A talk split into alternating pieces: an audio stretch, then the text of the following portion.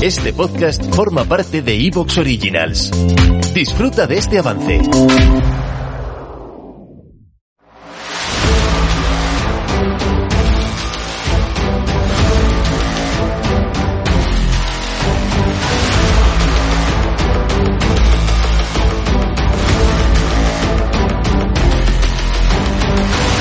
Bienvenidos al podcast Técnica Fórmula 1. Episodio número 569. La India en Iowa y los problemas de Palou.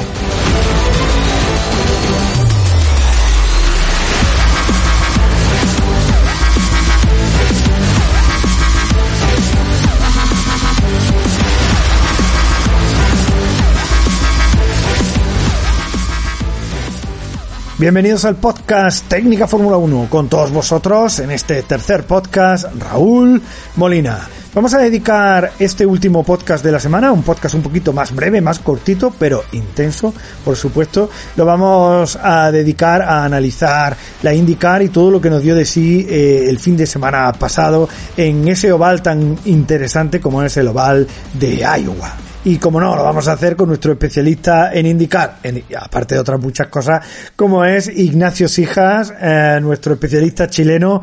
¿Qué tal, Ignacio? ¿Qué tal, Raúl? Saludo a toda la gente que nos sigue en el podcast. Fin de semana, tal como lo, pre lo anticipamos, la verdad que apasionante y cambiaron bastantes cosas en el ranking y algunas de las que ya presagiábamos la semana pasada, como por ejemplo que Marcus Ericsson se le está agotando la cuenta de ahorro, ya está prácticamente a tiro de cañón Willpower en la lucha por el campeonato.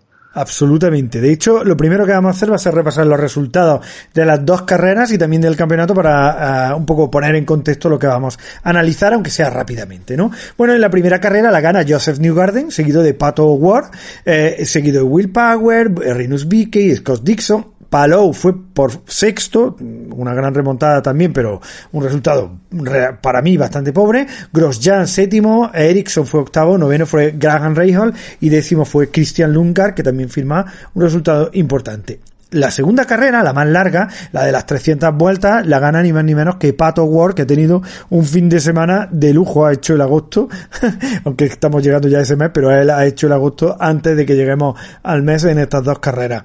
Le sigue Will Power, que también hace el agosto, como bien decía Ignacio, lo cual a los dos le ha empujado bastante en el campeonato. Tercero fue Scott McLaughlin, cuarto Scott Dixon, quinto fue Jimmy Johnson, sexto Marcus Ericsson, séptimo Felix Rosenby, eh, octavo Malucas, el, rookie, Grosjean fue noveno, Takuma Sato fue décimo y no encontramos a Palou hasta el decimotercer lugar, ni más ni menos. O sea, eh, una situación bastante chunga. Realmente la segunda carrera la tenía que haber ganado Joseph Newgarden, pero tuvo un accidente por una rotura mecánica que ahora la vamos a repasar y si no, Newgarden se hubiera llevado las dos victorias de este fin de semana, ni más ni menos, ¿eh?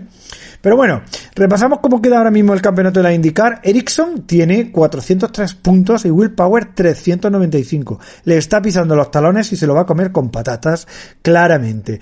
Eh, en tercer lugar está Joseph Newgarden con 369 puntos. Cuarto, Scott Dixon también con 369. Pato Ward está quinto con 367. Fijaros, lo apretado que está aquí la cosa y Palou ha caído hasta el sexto puesto, del tercero al sexto puesto con 359 puntos, aunque también bastante cerca de todos estos que estamos diciendo, los más destacados, Ericsson y Will Power, eh, por supuesto. El séptimo es Scott McLaughlin con 317, Colton Herta ya cae con 278, Rosenby 265 y Alexander Rossi está décimo con 265 eh, puntos. Y bueno, lo primero que te voy a pedir, Ignacio, es que me haga una valoración de la victoria de New Garden en la carrera 1 y de O'Ward en la segunda carrera. Sí, todo presagiado un fin de semana perfecto para Penske. Sí. Eh, la verdad que los tres coches con una puesta a punto fantástica y Joseph Newgarden demostrando por qué es considerado el mejor o uno de los mejores pilotos de óvalos, sobre todo óvalos cortos, que la verdad que la puesta a punto es muy, muy distinta, por ejemplo, Indianápolis o el mismo Texas. Sí. Acá hay mucho más manejo, hay mucho más configuración de chasis, los autos van cambiando mucho de acuerdo al, al momento de la carrera, con tanques llenos, vacíos, neumáticos nuevos, gastados, condiciones de pista que van cambiando bastante. La verdad que es un juego de ajedrez muy difícil. Eh, también cómo correr con tráfico, con pista limpia. La verdad es que una carrera en este tipo de óvalos tiene muchos, muchos aspectos interesantes que van desencadenando los resultados finales. Y la verdad que en esa ecuación New Garden fue lejos el piloto más competitivo del fin de semana, pero lo que parecía ser un weekend perfecto, la verdad es que se ha, torcido bastante y de hecho hasta este momento que estamos grabando el programa es, duda, es duda su participación en la próxima fecha de Indianápolis y en, en, el circuito permanente, ya que la segunda carrera del fin de semana, como comentaba bien Raúl, tuvo un accidente bastante importante en la curva 4 por una falla mecánica que hasta este instante Pence que no ha dicho, no ha dado a conocer exactamente qué fue. Eh, la verdad que se pegó muy duro contra el paredón si bien él se bajó por sus propios medios, incluso dio entrevistas a las, a las cadenas de televisión, luego sufrió una caída, un pequeño desmayo. La verdad que estas contusiones no hay que tomarlas como algo liviano, son golpes muy fuertes en los óvalos, no hay cómo zafar, tienen las murallas encima.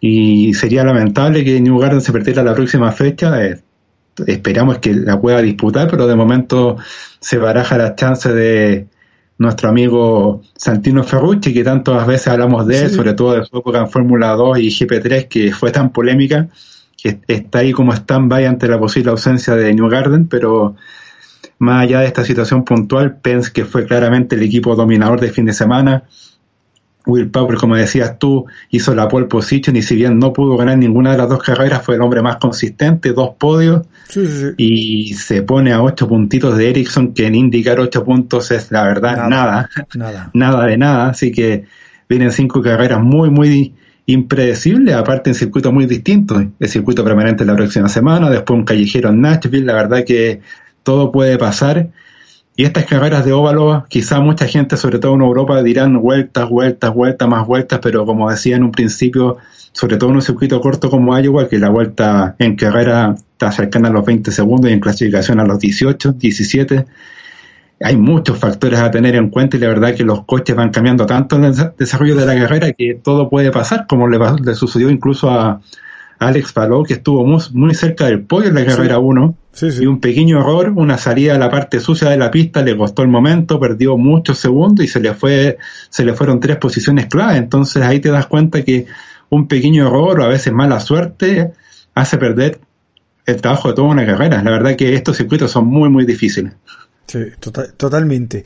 Y eh, en el caso de, de, eh, de la victoria de, de Pato Ward, ¿ahí que, que, ¿cómo me valora eso? Fantástico, eh, fue muy, cumplió plenamente su, lo que había comentado en la previa Pato Ward, porque él había dicho que él iba a salir a todo nada, a ganar o morir prácticamente, y la verdad que cumplió, cumplió medio a medio, la verdad que Pato muy, muy vehemente y él sabía que se jugaba cartas importantes después de los puntos que perdió en fechas anteriores, sobre todo Mito Hayo, que había partido en primera fila, tuvo una falla en el motor, tenía que recuperar y ya el sábado fue el piloto que estuvo más cerca de darle pelea a New Garden, de hecho llegó segundo, y el domingo luego del abandono del piloto de Penske quedó con, la, con el liderato y la verdad que las últimas vueltas fueron para él muy simples, lideró con toda autoridad y la verdad que este triunfo lo pone de nuevo con buenas chances, hasta quinto, a, a, 36 puntos, si no me falla la matemática de Ericsson, que también es una diferencia bastante exigua. Sí, totalmente.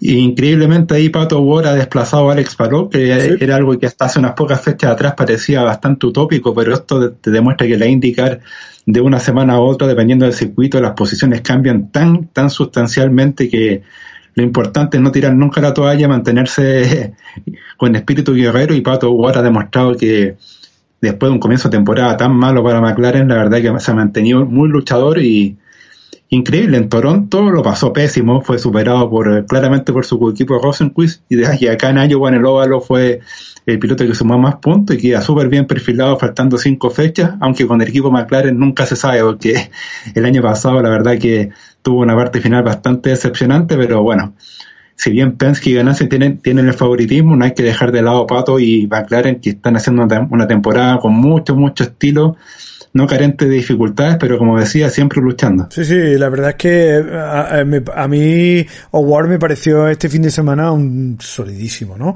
Te quiero preguntar por el tema de New Garden, porque, vale, hace una, de, hecho, como hemos dicho antes, no tendría que haberse llevado la victoria en las dos carreras, porque era el piloto más rápido en, el, en, este óvalo, eh, totalmente.